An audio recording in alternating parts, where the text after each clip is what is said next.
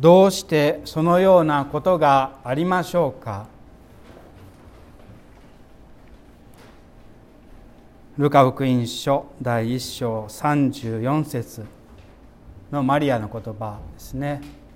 どうしてそのようなことがありえましょうか？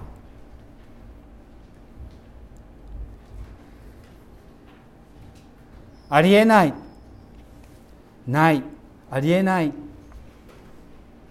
そのような感じで祝えない。祝うモードにさえなかなかなれない今年のクリスマスと年末年始でございます。愛する家族とさえ会えない。都市部と田舎の間に大きな壁ができているようです。今日も入院している人にお見舞いも行きない。施設にいる家族に会うこともできない。全然こうお祝いするモードになりません。社会は悪い病と戦っております。これは命を守るために私たちが仕方なく戦っているのであって誰も悪いことはありません。仕方ないのですね。誰も悪くない。病気が悪い。ウイルスが悪い。でも私たちは誰も悪くないということを知ってるからこそよりこう心がこう重くなりますね。仕方ない。何か他に逃れる道があればいいんですけれど私たちはこの冬はこの生き方をするしか生活の仕方をするしかないわけです。ないありえないそういうこう否定的なこうネガティブな思いは聖とされたマリア王中聖マリア教会聖マリアのうちにもありました。今度教区の、えー、田辺の礼拝堂に名前を付ける時に聖マリアにするか聖取ってマリアにするかっていう話があったそうで。で聖を取ってマリアだけにしたそうなんですけれど。私はちょっとまあ個人的にはちょっと違う思いがいたしますね。聖人というのはどういう人か。全く問題がなく潔癖で完全に経験で従順な人だったか。決してそうではない。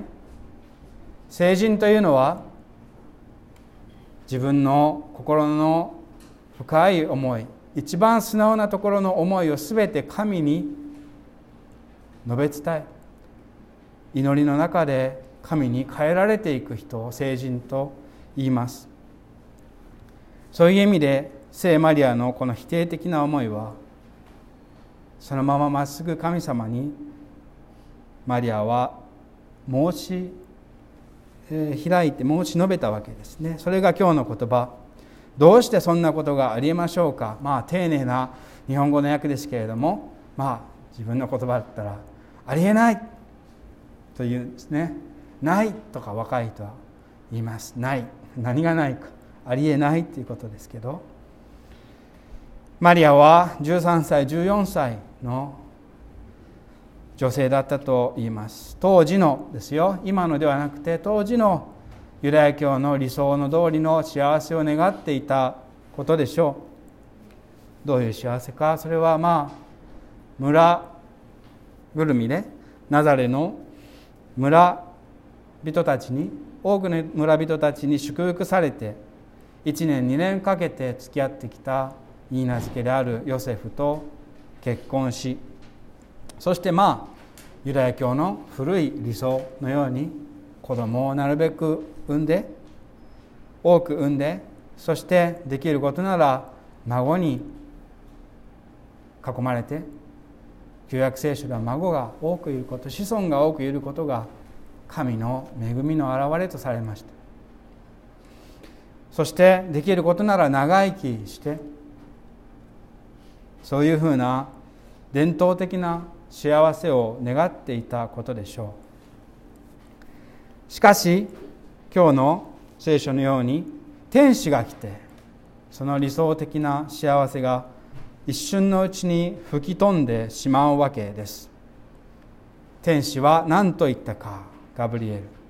普通の幸せを一言で吹き飛ばすようにこう言ったわけですね。おめでとう。何のことは分かりませんけれども内容はあなたは男の子を産むと。しかしそれは人間の父親がいない子供だ。それは神の子だ。もっと言うならあなたは神の母となる。そしてその子供は歴史的にずっと言い伝えられてきた。皆の期待が集まるダビデの王になると。そういうわけです。人間的にはこれはどういう意味だったか。マリアはこれをとても怖がって聞きました。まずやはり父親がいない。誰だかわからない。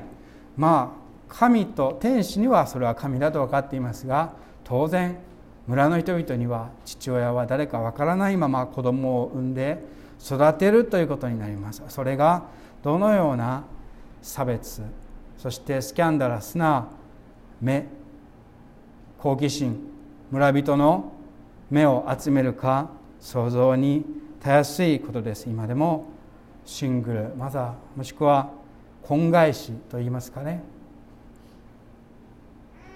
伝統的な結婚の中に入らない子供を持つ母親はどれだけ辛い思いをしてきたか。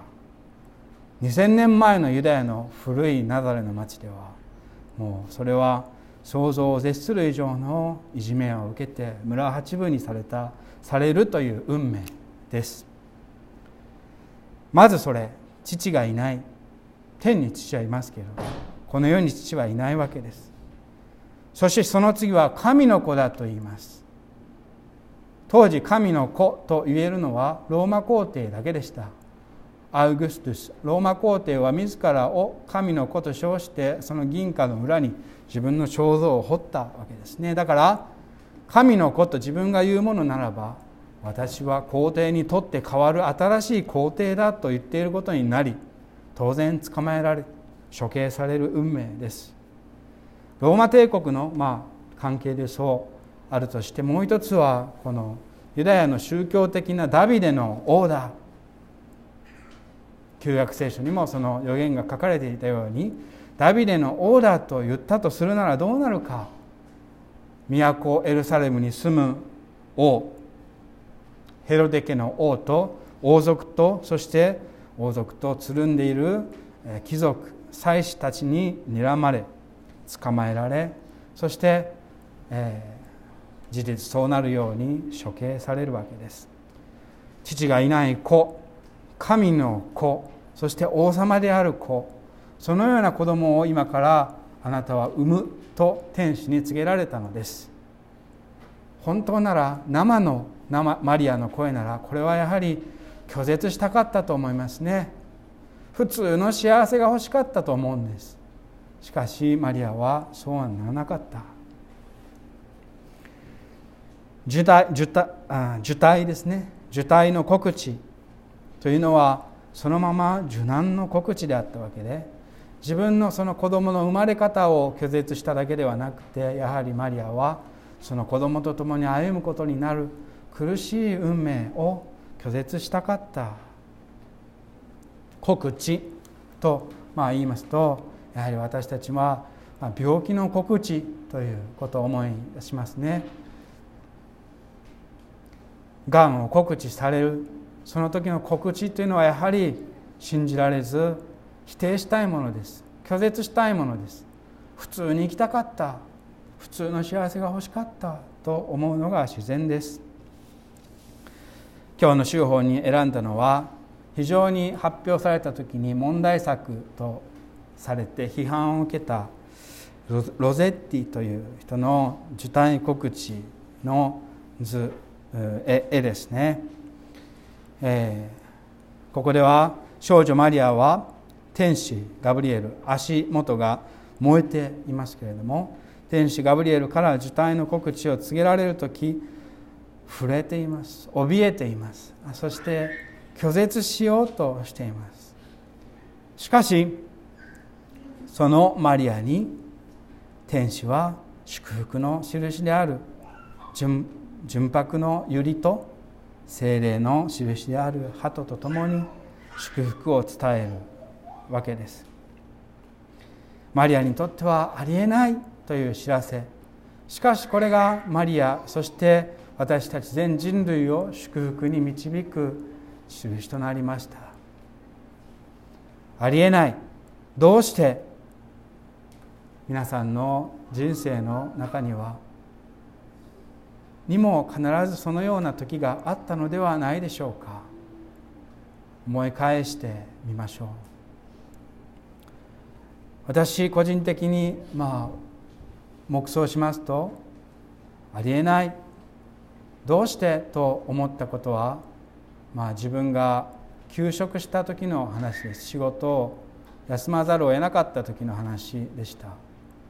32歳で結婚したんですけれども結婚してさあそうですね。それまでは独り身で気ままに過ごしていたのを結婚して家族を持ってそしてまあ結婚すぐしたら、え妻が身ごもっていることが分かりましたのでこれから家族子供を育ててそして出自安守もその前に受けていまして聖職者になって家族を持って子供を育ててさあこれからバリバリ働いていこうと。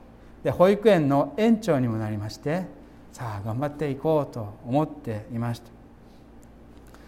しかしまあ働き方が分からなかったというより休み方が分からなかったという感じで、えー、病気になりまして、えー、急に動けなくなりまして、えー、うつ病と診断されましたが、まあ、体が動けなくなってしまいまして結局その、まあ、教会にいていれば心が休まらないということで実家に帰る、えー、妻の実家にも帰り自分の実家にも帰ることになりました。もう本当にありえないと思いました、まあ、家族もそう思ったかと思います。結婚して子供ができてのに休職。ってその時は何ヶ月したら戻る復職するという見込みもないものですからいつまでこうなのかひょっとしてもう働けなくなる体になってしまったのではないかというありえないという思いでした。しかしまあ幸運にも家族親族はそれをまあそのまま引き引き受けて共に生きていってくださいましてそれから私はまあそのことを通して休職する中自分はもう価値がない。自分自身は問題だ。どうしてこうなったんだ？という思いを祈りのうちに神と語り合っていくうちに聖書の深い意味が神との出会いが起こってきました。ですのでこのありえないという体験は私にとって神との出会いであり神に受け入れられていくその一つの過程であったと今は思います。皆様はどうでしょうか？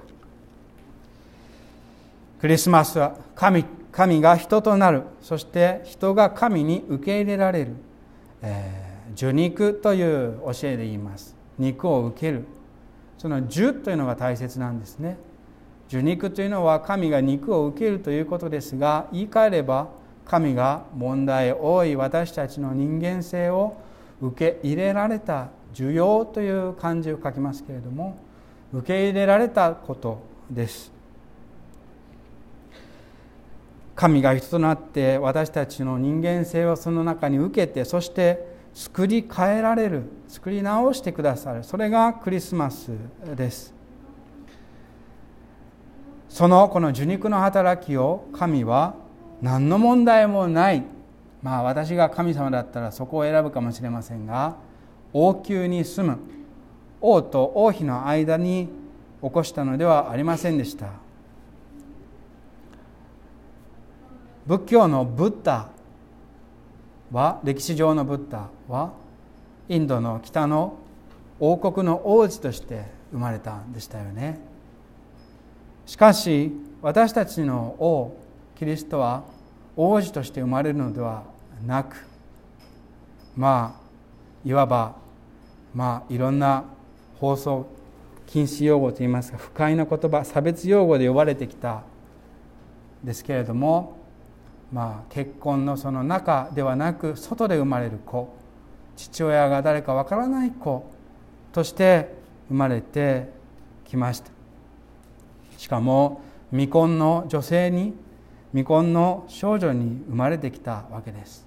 いわば問題だらけで神はこの救いの技を始められました。ありえないような問題だらけの中で神は人となられました。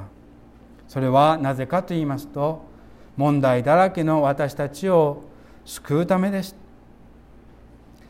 神は王宮に住む王と王妃を救うだけでなく健康な人だけをと共に生きるのではなく高収入税経済的に豊かな人と宿るのではなく家族が円満で人間関係もうまくいっている人だけを救うのではなく優秀で何をやっても業績の良い人だけを救うのではなく王宮から離れた貧しい家に住む人健康から遠く離れた病気を抱える人生まれ持って障害を持っている人人生の途中で障害が与えられた人収入が少なく貧しい人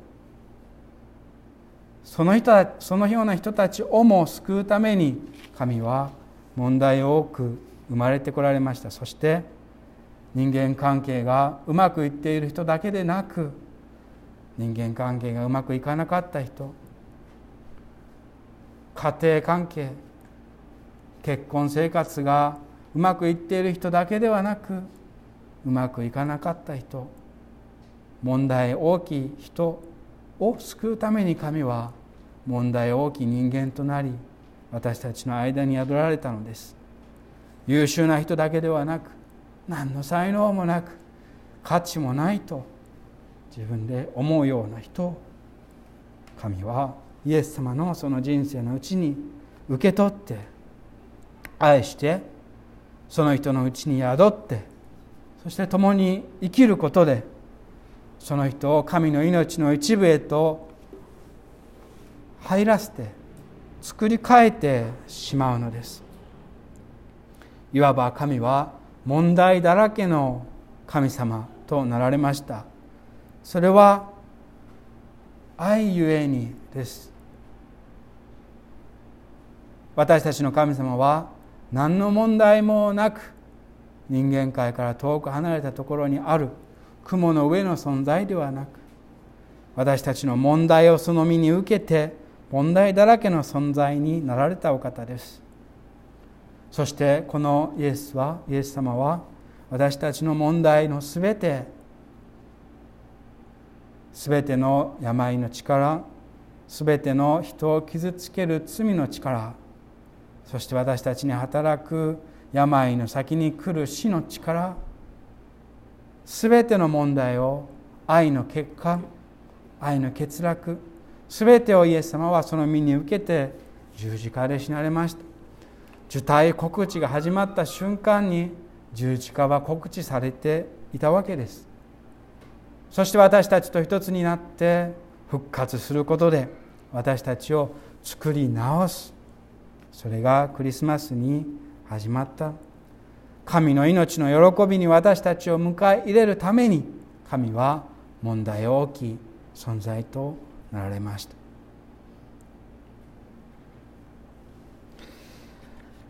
そしてマリアはこのネガティブな答えないありえない否定の答えをしたマリアに天使は逆に肯定的に励ましました。